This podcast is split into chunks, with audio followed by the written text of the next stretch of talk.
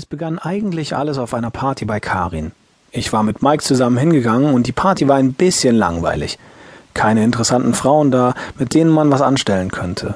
Das änderte sich aber zwei Stunden später, als zwei Frauen die Party besuchten. Karin stellte sie uns als Chrissy und Beate vor. Chrissy war etwa 30 Jahre, blond und etwas fülliger mit üppigen Brüsten, während Beate etwa 25, sehr groß und schlank mit relativ kleinen Brüsten war. Mike und ich warfen uns fast an sie heran und der Abend schien doch noch ganz nett zu werden. Die beiden hielten in Sachen Sex nicht hinterm Berg und ich war mir ziemlich sicher, dass mit uns Vieren noch was laufen würde. Als die Party dem Ende entgegenging, fragte ich die beiden, ob sie noch mit zu mir kommen wollten und beide stimmten sofort zu.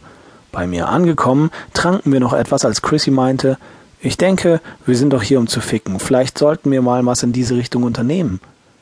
Leicht verdutzt guckten Mike und ich uns an. Dann gingen Mike und Beate ins andere Zimmer und schlossen die Tür.